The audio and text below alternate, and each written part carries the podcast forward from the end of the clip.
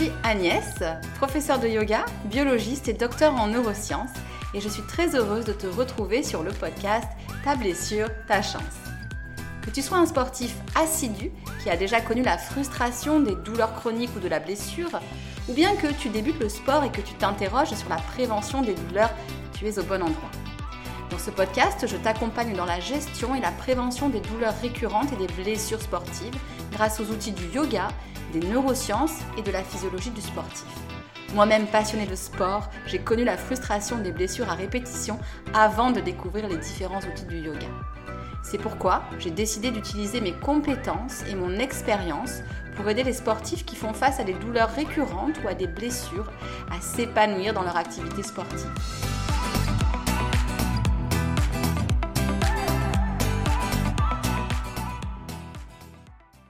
Bonjour à tous et bonjour à toutes. Aujourd'hui, et je sais que vous aimez ça, c'est une interview. Il y a d'ailleurs plusieurs interviews qui arrivent, donc n'hésitez pas à vous abonner au podcast pour ne rien rater et peut-être même à ma newsletter qui est complémentaire du podcast et qui est également bimensuelle. Vous la recevrez en même temps que la sortie de l'épisode. Pour cela, rien de plus simple, il vous suffit d'aller voir dans les notes de l'épisode, ou bien sur mon site internet, ou bien sur le lien en bio de mon Instagram. Bref, vous trouverez ça un peu partout. Aujourd'hui, on ne va pas parler de tips pour moins se blesser ou pour mieux récupérer. On va creuser davantage un aspect un peu tabou parfois, l'image du corps et l'impact de cette image sur la manière dont on traite son corps, qu'il s'agisse de pratiques sportives ou encore d'alimentation. C'est clair qui va nous éclairer sur ce sujet, nous faire réfléchir, en tout cas cela a été mon cas, mais aussi nous délivrer un message d'espoir pour tous ceux et celles qui ont un rapport troublé au corps et à l'alimentation, un rapport qui peut-être impacte leur pratique sportive et leur récupération. Je n'ai pas fait de coupure pour cette interview et je vous laisse découvrir notre conversation. Bonne écoute. Bonjour Claire. Bonjour Agnès je suis plus que ravie de t'accueillir euh, sur le podcast. Eh ben, moi aussi, merci pour l'invitation. Donc, tu es professeur de yoga et tu proposes un yoga adapté à toutes les morphologies et en particulier adapté aux personnes en surpoids, voire en obésité. Euh, tu formes également les professeurs à accueillir les femmes rondes dans leurs cours de yoga et j'ai eu la chance de suivre une de tes masterclass et j'ai trouvé ça euh, vraiment super intéressant et, et important. Euh, tu parles aussi beaucoup d'images du corps et euh, des TCA, donc des, troubles du comportement alimentaire. Et là, les auditeurs vont se demander, mais quel est le rapport avec la blessure sportive et les douleurs récurrentes qui est donc la, thématique du podcast. Et, c'est vrai que beaucoup d'auditeurs, et c'est naturel, cherchent des solutions rapides à leurs problèmes. Et il en existe, hein, j'en parle régulièrement ici. Mais aujourd'hui, et ça me tient à cœur, j'avais envie de creuser un peu plus, voire d'aller euh, toucher des sujets un peu tabous.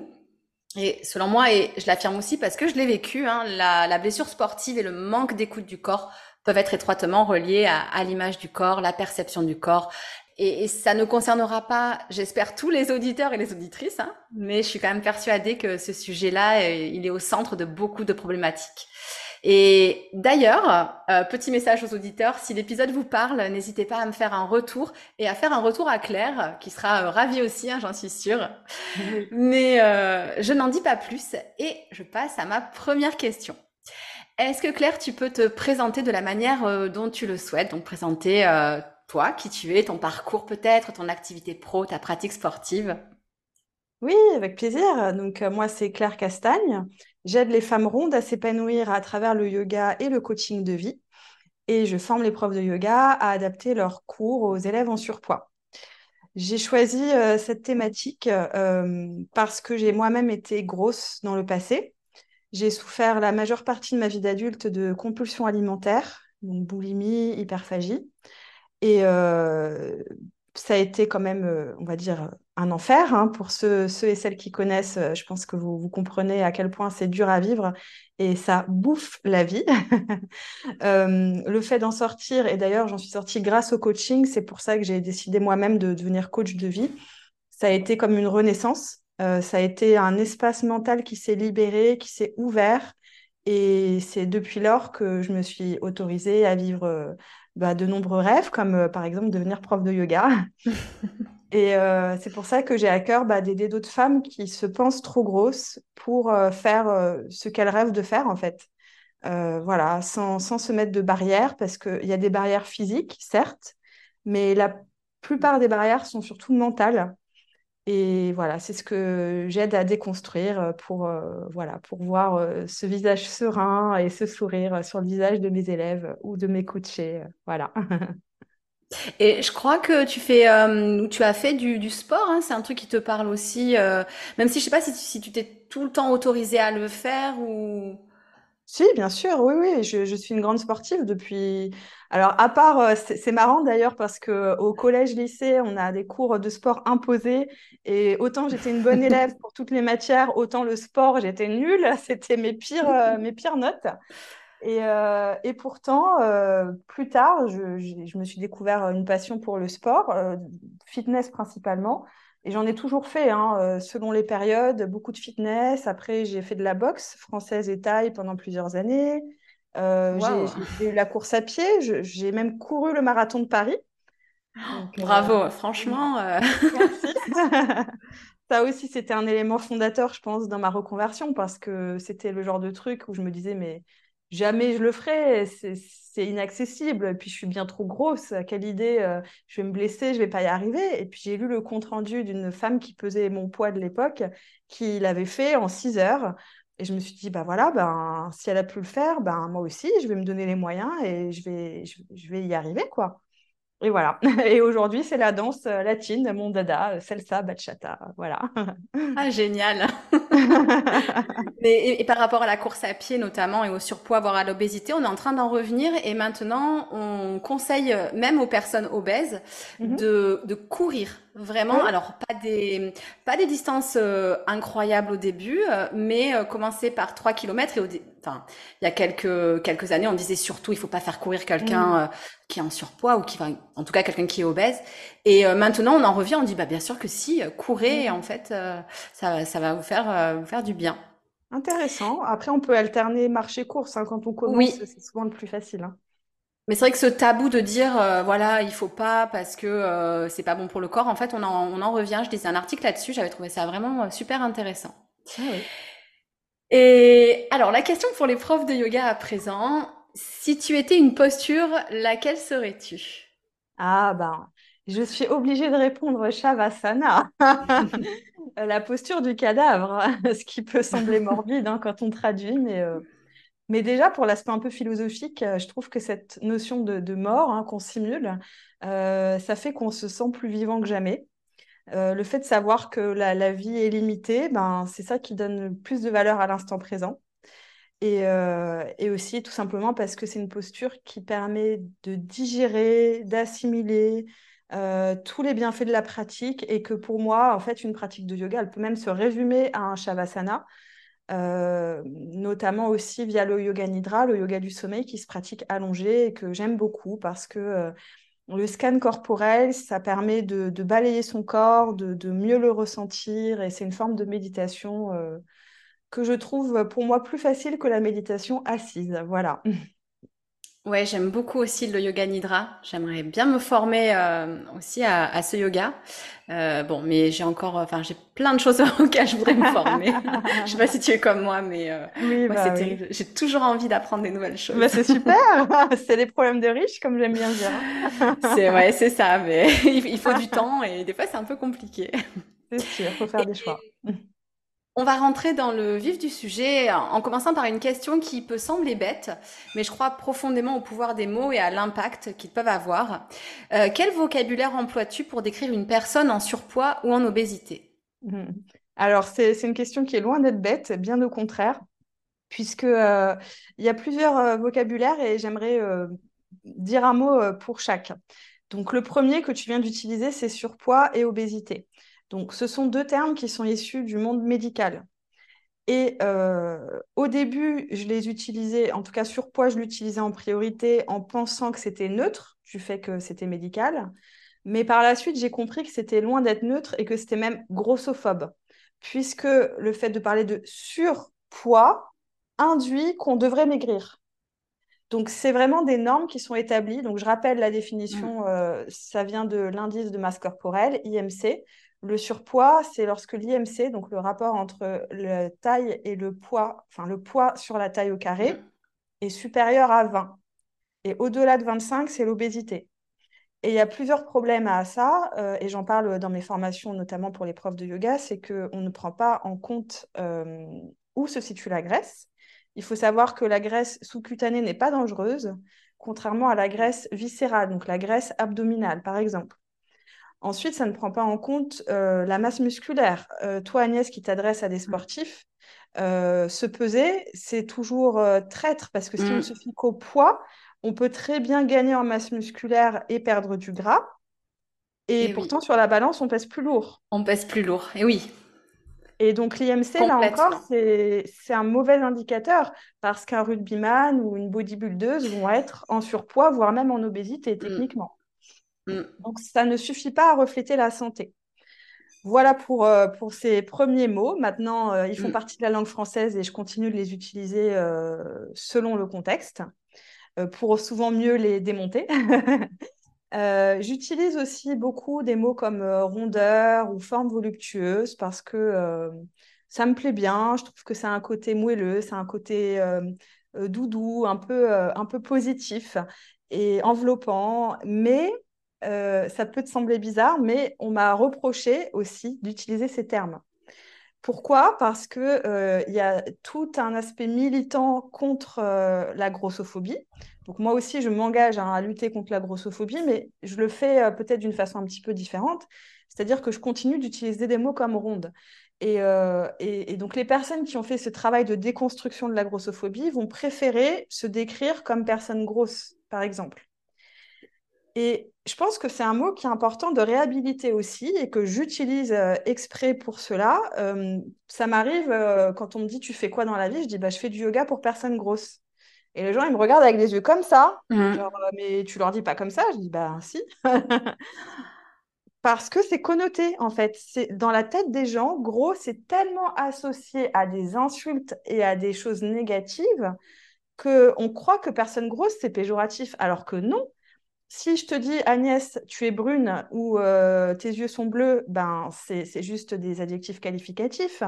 Mm. Euh, bah, euh, gros, mince, c'est pareil. Donc euh, le fait d'utiliser le mot gros, je pense que c'est aussi important. J'ai écrit un article là-dessus. Faut-il avoir peur du mot grosse pour, en tout cas venant des personnes concernées, pour se le réapproprier? Voilà, pour le neutraliser et enlever sa charge négative qui n'a en fait pas lieu d'être. Donc, tu vois, ta question était en fait, euh, je pense, très pertinente.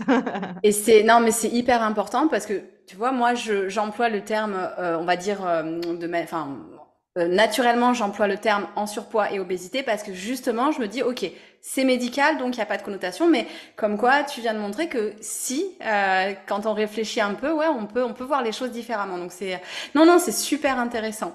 Oui, Et oui. notamment, euh, c'est vrai que quand on n'est pas soi-même en, du coup, euh, j'ai envie de dire euh, voluptueuse, parce que j'aime bien ce mot-là que tu as, euh, que, que, que tu emploies, quand on n'est pas ronde, ben on se pose encore plus la question en se disant, euh, voilà, euh, attention, j'ai pas envie de, voilà, de blesser ou d'employer des termes qui sont pas corrects. euh, donc, euh, non, c'est super intéressant. Merci, écoute, pour euh, pour cette approche. euh, euh, c'est, ouais, c'est peux, vraiment je peux, je, peux peut-être, euh, merci, je peux peut-être ajouter un conseil justement Oui, bien sûr. posent la question, que prof de yoga ou autre, mais comment euh, désigner la personne euh, sans la vexer, donc la personne grosse, eh bien, tout simplement écouter comment elle, elle se désigne. Si la personne, elle dit moi je suis forte, ben, dans ce cas, on, on réemploie son terme en fait. Mm, Et je pense que c'est ça la, la règle à respecter en fait. Et après, euh, soyez naturel, n'ayez pas peur de blesser. Si vous faites les choses avec bienveillance, il n'y a pas de raison que l'autre le prenne mal. Et puis s'il vous corrige ou si vous sentez tiqué, vous dites excuse-moi. Enfin, voilà, on, on reste à l'écoute de l'autre et on, on- par exemple, si moi je me décris en surpoids, ben voilà, on peut redire en surpoids et que quelqu'un qui se décrit euh, gros, bah, si on l'appelle rond, ben il y a un décalage. Donc, euh, je pense que c'est important aussi de respecter le choix de chaque personne de se nommer comme il veut, quoi, sans l'enfermer non plus dans là-dedans. mm. Ouais, su- bah, super conseil. Et euh, À présent, ma question n'est pas en lien direct avec la thématique du podcast, mais euh, elle va finalement avoir euh, toute son importance. Euh, quels sont les préjugés que tu rencontres ou que tu as rencontrés par rapport au corps dans l'univers du yoga? Ah, bah ça, il y en a beaucoup. vu mon créneau, évidemment, le préjugé que je m'efforce chaque jour de déconstruire, c'est le il faut être mince pour faire du yoga. Ouais. Et ça, euh, en fait, les gens ne le formulent pas tellement. Ils le pensent beaucoup, mais c'est rare de l'entendre exprimer à haute voix. Contrairement à l'autre phrase que tu, as, tu dois aussi entendre régulièrement, c'est euh, il faut être souple pour faire du yoga. Ça, c'est quelque chose qu'on entend beaucoup. Mm. Euh, gros, c'est pareil en fait. Gros, c'est les gens pensent le yoga, c'est pas pour eux. Parce que sur les réseaux sociaux, 95% des images, des contenus qui sont proposés représentent d'ailleurs des femmes euh, souvent blanches, souvent jeunes, sportives euh, et évidemment minces, si ce n'est euh, maigre ou filiforme. Donc, donc forcément, quand on est une personne grosse, et en plus, si on est noir, si on est âgé, si on ne correspond pas à toutes les autres cases, bah, on se dit, bah, évidemment, c'est pas pour moi. Ça ne viendrait même pas à l'esprit que le yoga, c'est pour ces personnes-là. Et, et c'est bien dommage parce que, voilà, Agnès, toi qui es prof, tu, tu le sais, le yoga, c'est pour tous les corps, c'est pour tout le monde. Ah, mais complètement. Et les, les, bienfaits vont pouvoir être amenés à chacun. Et, euh, et, et, même si on parle purement de, entre guillemets, bon, j'aime pas parler de ça, mais de, de réussite, parce qu'il n'y a pas vraiment de choses à réussir, mais bon, euh, par exemple, réussir une posture. On se dit, hmm. OK. Euh, moi, j'ai remarqué, euh, il y a des gens de tout âge qui réussissent des postures, des gens de toute morphologie, et euh, on peut pas se dire ah bah celle-là elle est comme ça, elle va pas y arriver. Au contraire, euh, on est souvent surpris. Et moi maintenant vraiment, c'est ce que je dis aux gens, je dis venez essayer et on, on verra comment ça se passe. Ne, voilà, on va voir comment votre corps euh, il, réagit, comment il s'ouvre. Et souvent, on a des super belles surprises. Les gens disent ah bah non, c'est pas pour moi, c'est ça, je suis trop vieille ou euh, euh, bah, trop trop grosse ou trop ceci cela. Et en fait, voilà, ça se passe super bien. Ils découvrent des choses vraiment vraiment chouettes, vraiment merveilleuses qui, qui, peuvent faire. Exactement. Faut jamais préjuger de ce qu'on peut faire ou mm. pas à l'avance. Faut toujours essayer se donner la permission d'essayer sans se juger. Et puis moi, j'aime bien rappeler aussi que le yoga, c'est pas que les postures, hein, même si mm. euh, la plupart des cours de yoga, c'est 80-90% de postures. Euh, il faut rappeler qu'il y a aussi beaucoup de respiration, de la méditation, et qu'il y a des formes de yoga euh, qui peuvent être même immobiles. Hein. On a parlé de yoga mm. nidra. il y a aussi le yoga sur chaise. Moi, j'enseigne par exemple le yoga en EHPAD, hein, dans un public enfin un public qui est en fauteuil roulant. Donc, euh, donc euh, voilà, même eux peuvent faire du yoga. Donc euh, il n'y a, a, pas de raison pour moi, même une personne en situation de handicap, non voyante. Enfin, mm. tout le monde peut faire du yoga. Après, c'est comment on pratique. ça peut être adapté, mais mais voilà, le yoga c'est assez grand pour convenir à tous et toutes, je pense. Ouais, et puis il y a la philosophie du yoga. Moi, je trouve que c'est presque le plus important. c'est euh, au-delà des postures. Moi, j'enseigne un yoga qui est plutôt postural, mais dans chaque cours, j'essaye d'infuser euh, de la philosophie du yoga parce que pour moi, c'est indissociable en fait. Hmm. Sinon, on n'est plus sur du yoga, on est plus sur voilà juste une activité euh, physique.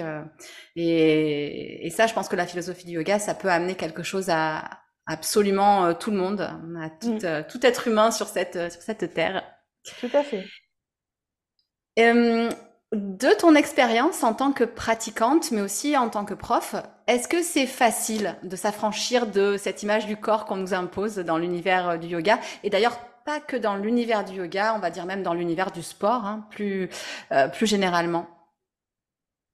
Euh, évidemment non, ce n'est pas facile. Hein. Euh, on est tellement matrixé par cette société qui, veut de nous, surtout en tant que femme, hein, qu'on corresponde, à, qu'on corresponde à plein de normes, dont la principale norme, c'est la minceur. Après, on pourrait rajouter d'autres comme la jeunesse et tout ça, mais là, je vais, je vais axer sur la minceur. Que dès qu'on sort un petit peu des clous, eh bien, euh, on se sent hors du cadre, ne serait-ce que pour s'habiller. Euh, passer une taille 44, ce qui est pourtant la taille moyenne des Françaises, ça devient hyper compliqué de s'habiller tout court, mais encore plus pour le yoga. J'ai fait écrire un article sur mon blog par, euh, par une pro de, la mode euh, éco-responsable sur les tenues de yoga plus size. Mais en fait, il y a tellement peu de marques plus size que la plupart des marques qu'on a trouvées à citer, c'était des marques qui allaient jusqu'au 42-44. Mais c'est pas du, du grande taille, en fait, c'est juste normal. Ouais, Donc, ouais, euh, clairement. donc comment est-ce qu'on peut se sentir bien accepté quand même euh, une tenue euh, n'est pas à notre taille? Euh, c'est quand même très compliqué. Même la taille des tapis, les tapis sont très standards, sont relativement étroits. Donc ça aussi, ça peut jouer. Et après, il y a, il y a tout le discours extérieur et puis il y a ce qu'on se raconte à nous-mêmes. Et ça, on peut, on peut pas changer, en tout cas pas tout de suite, la société, mais son discours intérieur, on peut apprendre à en prendre conscience pour le déconstruire et euh, pour se parler d'une manière plus bienveillante et prendre du recul avec nos pensées. Et notamment quand on commence à s'interdire des choses parce qu'on se trouve trop gros, eh bien là, alerte rouge. Euh, pourquoi est-ce que je ne m'autoriserai pas à vivre, vivre pleinement, vivre ce que j'ai envie de vivre pour une histoire de, de taille, de poids? Ça n'a pas de sens, en fait. Derrière, il y a la peur, il y a la peur d'être jugé, il y a la peur de ne pas réussir. Mais c'est pas parce qu'on a peur qu'on ne peut pas le faire quand même. Mm. Et euh, moi, quand je suis prof de yoga, j'avais cette peur-là, en fait, de, de, de que les gens me nez quand j'allais dire mon métier, euh, en disant, mais toi, prof de yoga, pff, mais t'es trop grosse, enfin, sans que les gens le disent comme ça, mais qui, qui, qui, qui rigolent, quoi, parce que, parce que la plupart des profs sont, sont beaucoup plus fines que moi, mais pourtant, j'en ai fait une force, j'en ai fait ma spécialité, voilà. Ben, ouais, ouais, clairement. Et justement à ce sujet-là, en plus, par rapport à l'image qu'on nous demande euh, finalement, enfin à laquelle on nous demande de correspondre, si on réfléchit deux secondes, on te montre sur les podiums donc des mannequins hyper grandes, hyper fines. À côté, la mode, c'est quoi? Euh, c'est de se faire injecter de la graisse dans les fesses parce que euh, il faut avoir un fessier, sinon t'es pas une femme. Donc en fait, c'est complètement schizophrène hein, ce qu'on nous demande. Si on veut vraiment euh, obéir au diktat, ça va être juste impossible et c'est pour ça que ouais, je suis d'accord avec toi. Faut, à un moment, faut, faut lâcher prise, quoi. Ah oui, oui, non, mais on vit pas pour les autres. Et puis, de toute façon, notre corps, il sera jamais assez bien ou il sera toujours trop quelque chose. Et il faut arrêter de croire aussi que c'est parce qu'on perd du poids qu'on va être heureux, qu'on va euh, euh, résoudre tous les problèmes de notre vie. En fait, ça marche pas comme ça. C'est d'abord tu résous tes problèmes et après, peut-être éventuellement, euh, ton corps, il peut maigrir ou pas. Mais si tu n'apprends pas à te trouver belle telle que tu es déjà, c'est pas parce que tu perds 10 kilos que tu vas te trouver belle euh, par un coup de baguette magique. Personne ne vit Mm, ça. Les gens continuent à se trouver trop gros dans leur tête, en fait. Donc, il faut d'abord travailler sur l'image de soi et perdre du poids, c'est souvent accessoire, en fait euh, je, je comprends que ce soit un objectif pour beaucoup de personnes, mais il faut se poser les questions, pourquoi je veux perdre du poids? Qu'est-ce qu'il y a derrière? Et mm, souvent, il y a les problèmes de se trouver beau, de plaire, de... euh, voilà, mais c'est des choses qu'on peut déjà atteindre, en fait. Ouais, sans attendre de perdre du poids, et que changer notre estime de nous. et ben justement, euh, en, en lien un petit peu avec ça, j'en j'en viens euh, un petit peu à la thématique du podcast. Euh, moi, je, je pense qu'une partie des blessures chez les sportifs et aussi d'ailleurs chez les yogis euh, viennent de, enfin, vient d'une difficulté à écouter son corps et euh, d'un manque de lâcher prise sur les images du corps, euh, notamment dont on vient de parler et qu'on nous impose. Et il est tentant, même inconsciemment, de poursuivre hein, cette image du corps idéalisé, quitte, quitte à mettre euh, le corps en, en souffrance. Est-ce que c'est quelque chose que tu as pu ressentir? Alors peut-être que tu ressens encore justement, je sais pas à quel point tu as pu te, te détacher de ça. Alors, euh, du coup, le- la, la question, c'est par rapport à ne pas écouter son corps et risquer de se blesser, c'est ça? Ouais, c'est ça, par, par rapport à cette image qu'on poursuit du corps euh, idéalisé. euh, est-ce hmm. que tu ressens encore un peu ça ou est-ce que vraiment, parce que je pense que tu as pu peut-être le ressentir, euh, ou est-ce que tu as réussi vraiment à t'en détacher euh, Oui, je m'en suis détachée et euh, encore une fois, je pense que c'est un travail de tous les jours. hein. C'est un peu comme le yoga. Moi, je conseille de pratiquer le yoga tous les jours. C'est comme faire le ménage. C'est pas on fait une fois le ménage et la maison va être propre à vie. Donc, c'est c'est une pratique régulière. Mais euh, dans mon passé, comme je l'ai dit, j'ai eu des compulsions alimentaires et il faut savoir qu'un des mécanismes qui entretient les compulsions alimentaires, donc le fait de manger en grande quantité, euh, en se sentant coupable, euh, en craquant sur des aliments qu'on s'interdit en temps normal, comme des gâteaux, euh, des bonbons, etc. Et derrière, on va chercher à compenser soit de manière réelle en jeûnant ou en faisant du sport, ou il y en a qui se font vomir, etc. Ou sans forcément compenser, mais juste en se sentant nul et coupable et, en s'interdisant que ça se reproduise. Mais du coup, ça entretient le cycle. Et donc, dans cette espèce d'équation euh, infernale, il, y a, euh, il peut y avoir, en tout cas dans la boulimie, le sport utilisé comme mécanisme de compensation. Mm. Et ça, je l'ai beaucoup vécu, hein, puisque, euh, comme je te disais, je suis sportive depuis quasiment toujours et j'ai souffert de 10-15 ans de compulsion alimentaire. Donc, pour moi, le sport, c'était une façon de contrôler mon poids. En tout cas, c'est ce que je cherchais. je me disais que ça permettait de compenser les crises de boulimie euh, de brûler une partie des calories que j'avais ingérées, euh, voire même de mériter de manger, etc. Et heureusement, le sport m'a apporté beaucoup plus que ça. Hein. Au-delà de ce que je viens de dire, euh, ça m'a quand même beaucoup aidé à garder confiance en moi, à me sentir bien dans ma peau. mais il y a cette espèce d'addiction, hein, ça porte un nom, je crois que c'est la Bigorexie, c'est ça euh, Alors L'addiction au sport. Euh, oui, oui, oui. L'addiction au sport, c'est bigorexie. Et l'orthorexie, c'est le fait de, de manger de manière euh, extrêmement contrôlée, de contrôler tout ce qu'on mange. Mais souvent, ça peut être d'ailleurs associé. Hein. Bien sûr. Et donc, cette espèce d'addiction euh, au sport, euh, en fait, elle est très malsaine. Et notamment quand j'étais dans ma phase musculation, hein, parce que je fonctionne beaucoup par phase, la musculation, c'est quand même un sport où l'objectif corporel est omniprésent. Et d'ailleurs, depuis que je me suis libérée de ces envies d'avoir un fessier bombé, un ventre plat, euh, que je sais que j'aurai jamais parce que je suis pas foutue comme ça, ben déjà, un, je trouve plus d'intérêt à faire de la muscu. et puis deux, je me fous enfin la paix avec la bouffe, quoi. Enfin, et même le sport. Enfin, si je bouge, aujourd'hui, je fais de la danse, euh, voilà, mais parce que ça m'éclate, parce que j'adore ça. Et je le fais pour le plaisir. Et, et si un soir, je me sens trop fatiguée ou que j'ai la flemme, ben, parfois c'est dur, hein, mais j'arrive à m'autoriser à rester chez moi sur mon canapé sans avoir peur de grossir parce que j'ai pas fait mon activité physique euh, trois fois par semaine, par exemple.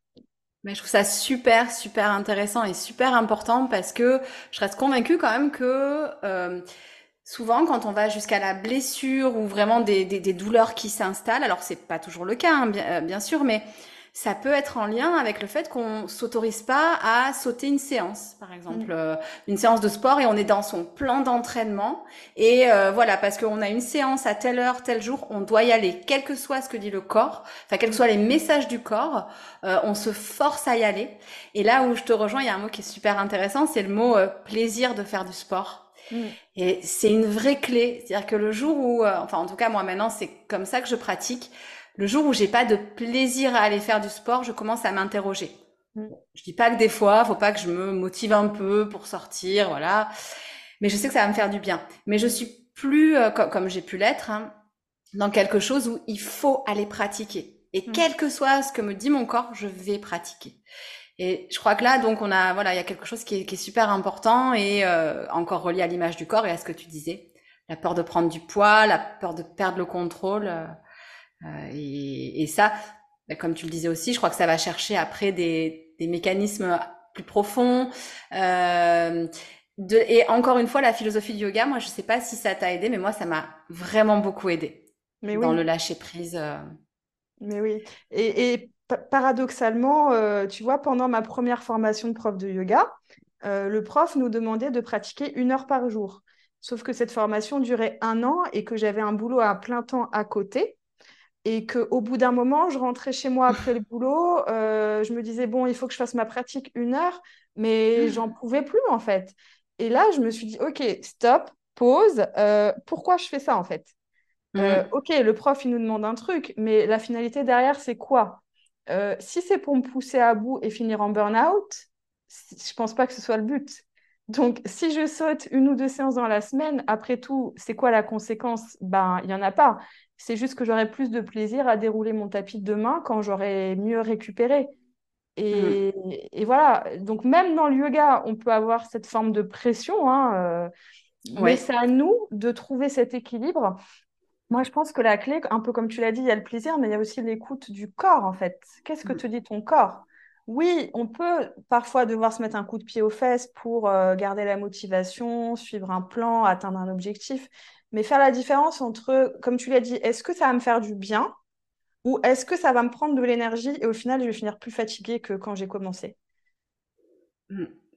C'est, et c'est pas évident quand on se met une pression en se disant, mais non, mais il faut que sur la balance, je pèse tel poids, il faut surtout pas que euh, je prenne 100 grammes. Et même si c'est tabou, on sait qu'il y a des sportives qui sont là-dedans et, et c'est, c'est pas, enfin, je veux dire, c'est pas euh, de leur faute. Je pense que c'est lié encore une fois à, l'image, euh, voilà, qu'on nous renvoie de la femme entre guillemets. et mais euh, du coup, il est temps de, de, ramener un peu de joie et d'espoir hein, dans ce podcast. Est-ce que tu pourrais euh, nous parler de l'impact bénéfique du yoga sur euh, justement cette perception et cette écoute du corps? Oui, bien sûr. alors, bah, quand on n'est pas actif ou quand on ne fait pas de yoga, la plupart du temps, on ne se rend même pas compte qu'on a un corps, à part quand on a mal quelque part. Mais sinon, on est dans la tête, en fait, on vit dans sa tête. Et le yoga, ça va tout simplement nous ramener à notre corps, nous ramener à notre souffle et donc nous ramener à l'instant présent. Et d'ailleurs, euh, comme une goutte de pratique vaut mieux qu'un océan de théorie, euh, je peux proposer à toi et à tes auditeurs, auditrices, euh, une minute de pratique pour expérimenter cela. Mais écoute, avec plaisir. Ok, très bien. Alors, je propose qu'on s'installe confortablement, qu'on soit assis ou allongé. Donc, prends le temps de bien t'installer, peut-être de t'adosser. Tu peux fermer les yeux. Prends conscience des points de contact entre ton corps et le support, l'assise du bassin, la surface du dos. Ressens tous les points de contact entre ton corps et le support. Puis, amène ta conscience sur ta respiration sans chercher à la modifier. Comme si tu voulais poser une plume sur ta poitrine et que tu sens la plume s'envoler à chaque inspire et se reposer à chaque expire.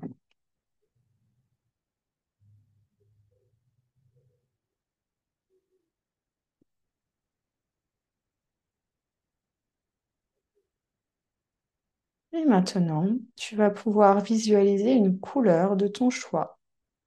Peu importe, ça peut être du bleu, du rouge, du marron. Et tu vas percevoir cette couleur dans ton corps, dans toutes les zones de tension que tu perçois.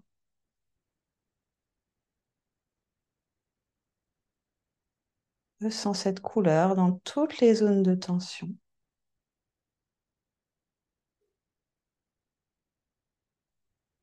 Puis prends une profonde inspire, remplis tes poumons de cette couleur. Et souffle par la bouche, envoie la couleur loin de toi.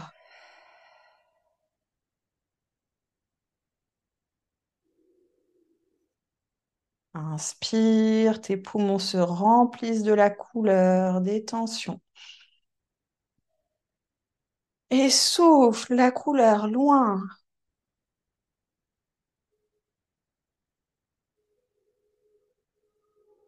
Encore une fois, profond inspire, remplis tes poumons de tous les résidus de cette couleur. Et souffle, expulse toute la couleur loin.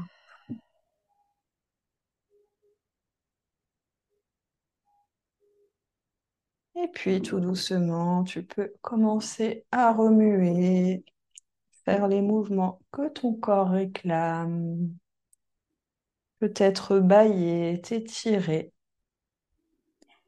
Et tranquillement revenir à toi, rouvrir les yeux, plein d'énergie.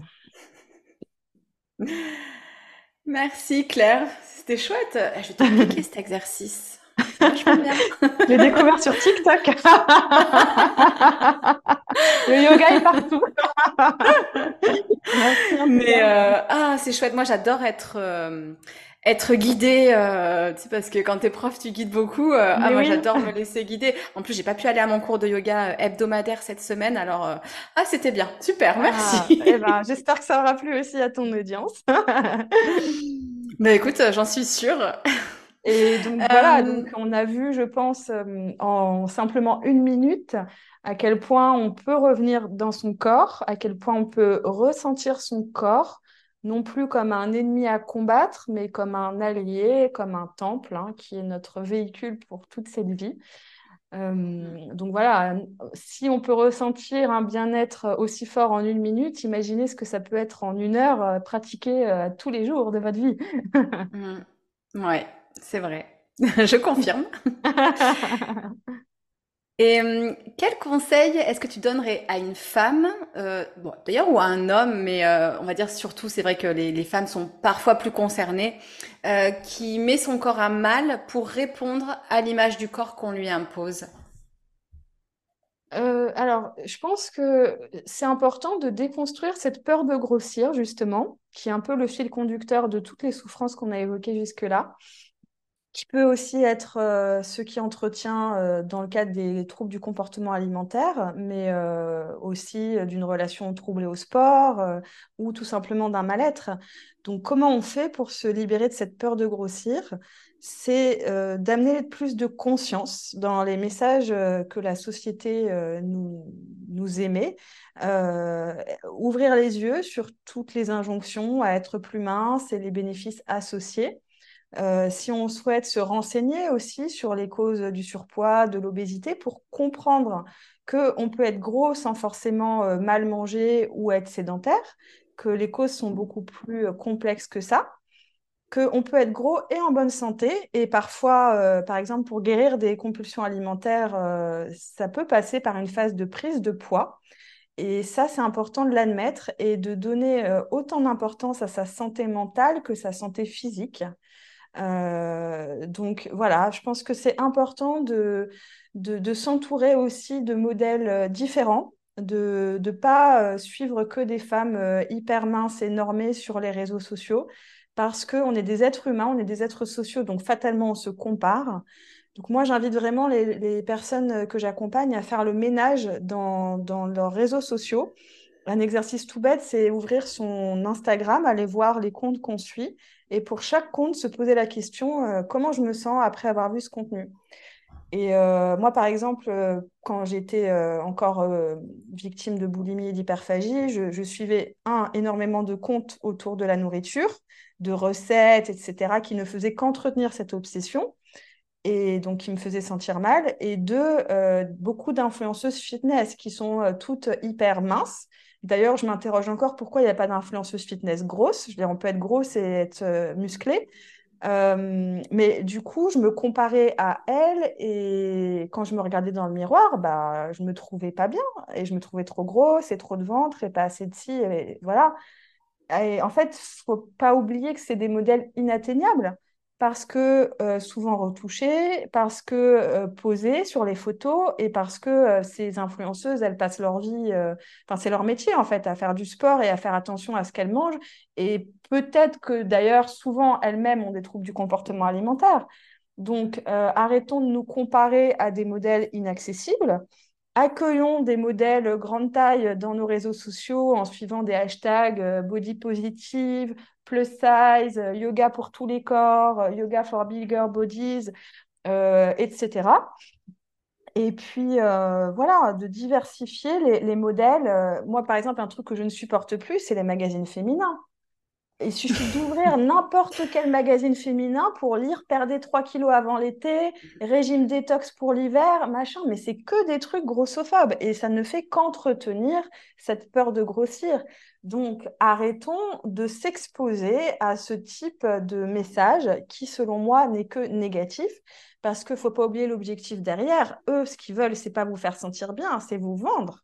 C'est vous vendre des régimes, c'est vous vendre des programmes fitness c'est que vous soyez toujours plus complexé pour acheter du shopping, pour combler temporairement votre ego et réacheter, réacheter, réacheter parce que c'est sans fin, parce que vous allez toujours vous sentir frustré et prendre euh, des, des, pilules minceurs, euh, des crèmes anticellulite, des tisanes euh, pisse mémé et compagnie. Mmh. donc voilà, donc l'objectif, c'est pas que vous soyez bien en fait, c'est de vous faire acheter. Donc soyez intransigeant sur les contenus auxquels vous vous exposez et arrêtez de vous exposer à des contenus grossophobes qui vous confortent dans cette peur de grossir. Ça se déconstruit et euh, voilà, on peut tous y arriver. Non mais c'est vrai hein, ce que tu dis euh, pour les magazines. Moi je m'aperçois, euh, j'en lis plus maintenant, très honnêtement, mais jeune, acheté plein de magazines et, et en fait, je pense que j'avais même pas conscience euh, à quel point est-ce que ce qu'on présentait, c'était euh, une image quelque part euh, inatteignable et, qui, je pense, me faisait plus de mal que, que de bien. Mais bien sûr. Bien sûr. En fait, la plupart des gens n'en ont pas conscience. Mais moi qui mm. suis là-dedans, c'est mon métier, mais tous les jours, j'entends des remarques grossophobes, mais même de personnes bien intentionnées, même de mes proches. Qui, qui, savent pourtant mon message. Mais par exemple, mon ami, la dernière fois, à, un dîner, euh, on parlait du fait que je m'étais mise à faire du vélo, à faire mes déplacements en vélo. Et il m'a dit euh, Ah, bah, c'est bien, euh, ça aide à perdre du poids. J'ai regardé comme ça, mais, mais je ne cherche pas à perdre du poids, en fait. Et après, en dehors, j'ai eu une discussion avec lui. en mode Mais pourquoi tu m'as dit ça, en fait Enfin, tu sais très bien, un, que je cherche pas à perdre du poids, et deux, Enfin, si je fais du vélo, c'est pour des raisons économiques et écologiques, mais en aucun cas pour perdre du poids et que ça peut être blessant en fait d'être exposé à ce type de remarques. Donc c'est mm. un processus qui est douloureux. Il euh, faut accepter que ce soit difficile à vivre et que plus on ouvre les yeux, plus on va être confronté. En fait, on est toujours confronté, mais on va être plus conscient de toute la grossophobie qui nous entoure. Mais on peut apprendre aussi à y réagir pour s'en protéger et c'est extrêmement libérateur. Donc le jeu en vaut vraiment la chandelle. Quoi. Mm. Et, justement, comment est-ce que tu décrirais le chemin vers la réconciliation avec le corps? Tu peux, euh, par exemple, euh, nous donner trois adjectifs pour euh, décrire ce, chemin vers la réconciliation? Oui, bien sûr. Alors, déjà, c'est un chemin, comme tu le dis très bien. Donc, dans tout chemin, il y a des, des routes sinueuses, des hauts, des bas. Disons qu'il n'y a pas euh, un point de départ et un point d'arrivée et une ligne droite entre les deux.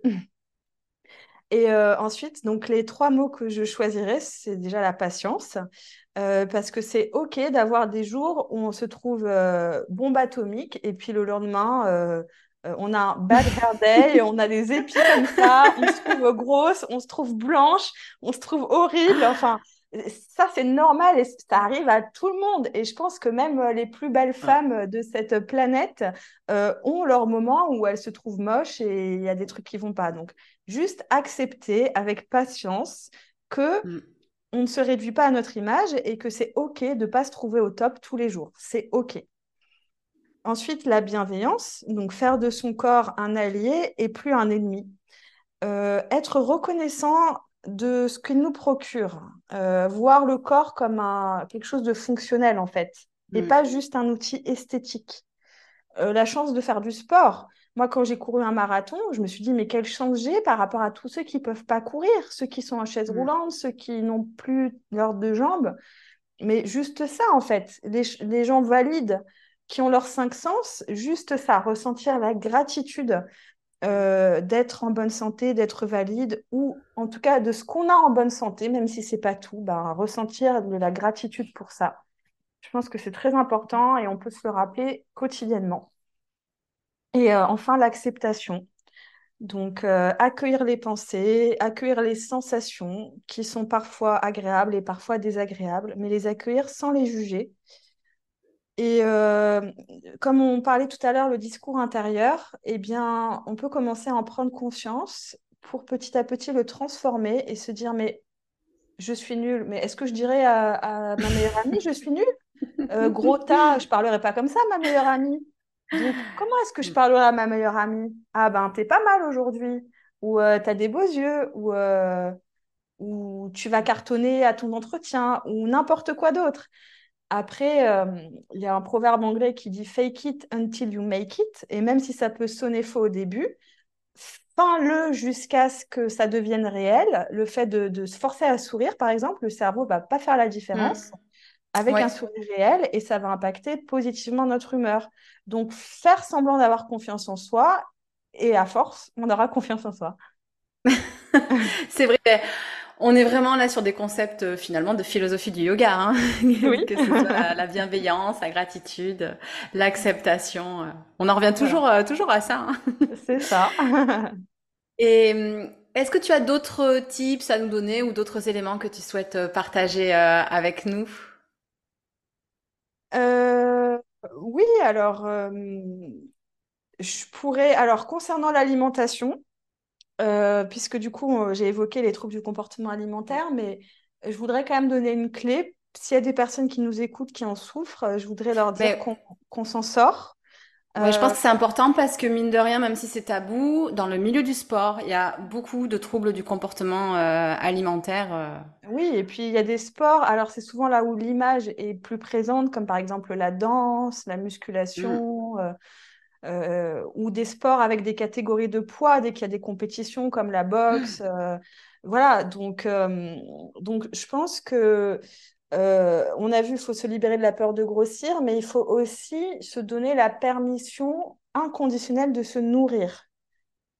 Que la nourriture, c'est de l'énergie, c'est du carburant. Et moi, ce qui m'a beaucoup aidé, c'était pendant ma prépa marathon, justement. C'est que j'ai arrêté de voir la nourriture comme un truc qui allait me faire grossir, mais je l'ai vu comme une source d'énergie et que j'avais besoin de glucides pour courir pendant une heure, deux heures et plus.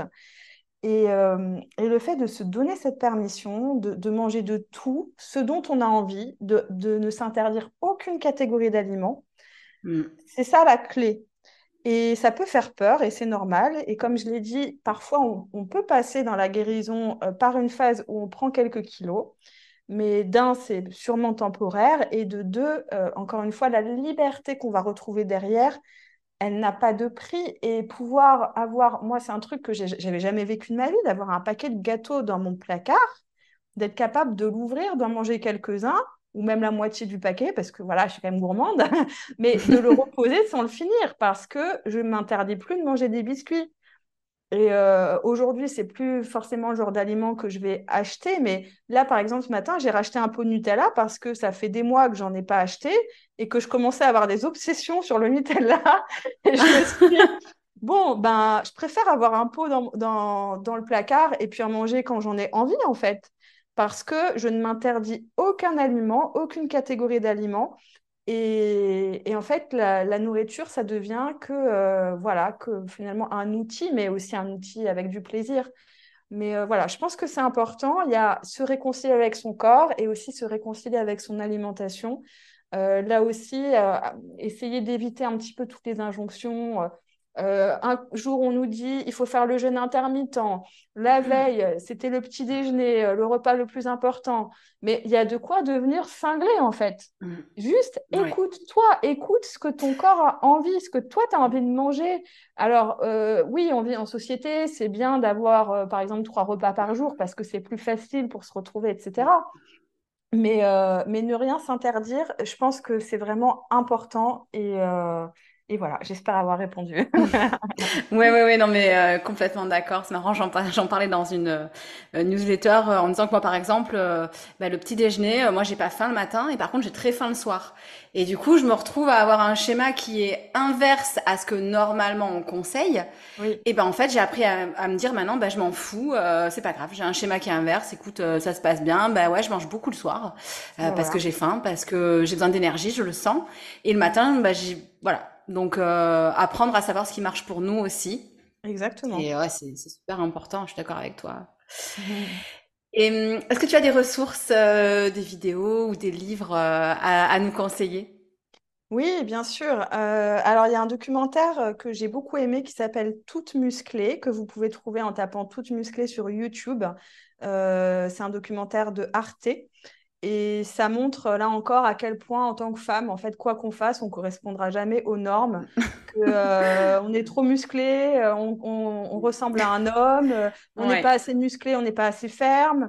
il faut un ventre plat, mais en même temps un gros cul. Ben, en fait, on mm. n'en sort jamais, quoi. Enfin, c'est juste impossible. Et donc, ce documentaire, il montre à quel point c'est absurde. Et je pense que ça aide aussi à prendre du recul avec tout ça et à reprendre notre place, en fait, reprendre notre pouvoir, parce que en tant que femme, en fait, on veut euh, nous rendre petites, euh, que notre préoccupation majeure, ce soit d'être mince et de prendre le moins de place possible, au sens propre, mais aussi au sens figuré. Et en fait, faire l'inverse de ça, prendre sa place, c'est aussi reprendre le pouvoir dans notre vie, mais aussi dans la société. Pourquoi est-ce qu'il n'y a pas autant de femmes euh, patronnes de boîtes que d'hommes? Pourquoi est-ce qu'il n'y a pas encore de présidente de la République? Ou Enfin, le, nombre d'inégalités euh, par rapport au sexe, elle est quand même euh, énorme. Et ça, c'est lié, en fait.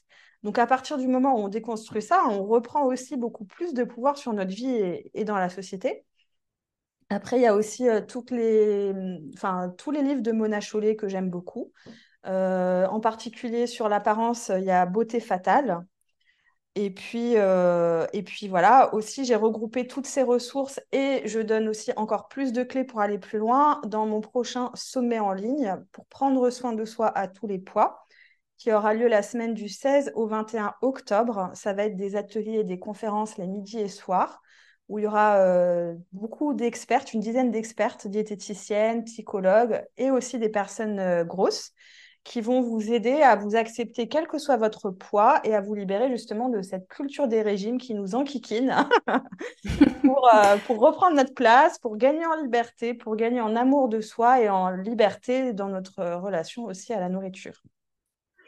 Ok, alors du coup, je pense que je vais modifier le planning euh, du podcast. Je vais le publier euh, dès que je peux, comme ça, euh, les gens, vu que c'est le 16 octobre, les gens pourront, s'ils sont intéressés, s'inscrire parce que je suis sûre que ça va être juste génial. Merci. Et est-ce que, est-ce que juste pour clôturer, tu as un conseil ou bien un enseignement sous forme d'une phrase, par exemple, à transmettre? Oui, alors je pense que ce qui résume le mieux notre échange, c'est de dire que tout passe par le corps. Je vais, euh, je vais donner ce titre-là au podcast. Les émotions, la faim, la satiété, le bien-être, le plaisir, tout passe par le corps. La souffrance, la douleur, tout passe par le corps. Revenir à son corps, c'est revenir à son centre. tout part de là. Et comment est-ce qu'on peut te retrouver? Quelles sont euh, tes actualités? Ben, Je sais qu'il y en a, tu en as déjà un petit peu parlé, mais est-ce que tu peux nous, nous rappeler tout ça? Alors, euh, j'ai mon blog, mon site qui s'appelle yogaronde.fr. Yoga Je mettrai tout hein, dans, les, dans les notes de l'épisode. Voilà, et j'ai choisi ce, mot parce que ronde, évidemment, euh, évoque la forme physique, mais aussi une ronde qui accueille chacun tel qu'il est, puisque j'aime ce côté inclusif. Mm. Euh, j'ai aussi une chaîne YouTube à mon nom qui est Claire Castagne et mon compte Instagram Claire-du-bas Castagne où vous pouvez vous inscrire gratuitement pour participer aux conférences euh, si ça vous intéresse, le sommet en ligne, prendre soin de soi à tous les poids. Voilà. C'est un, sommet en ligne euh, gratuit? Les huit conférences en live sont gratuites. Mhm. Et pour aller plus loin, j'ai créé un pack VIP où il y aura en plus quatre ateliers live et vous aurez aussi accès à tous les replays plus trois coachings, dont un coaching que j'ai moi-même fait anti-grossophobie pour se libérer du regard des autres. Je peux vous dire que ça va vous remuer, donc euh, ne le faites pas si vous ne vous sentez pas prêt à vivre une vraie transformation. bon, bah écoute, euh, génial, c'est bien noté. Donc je répète, je mets tout dans les, dans les commentaires, euh, dans les notes de l'épisode, comme ça on peut te retrouver facilement.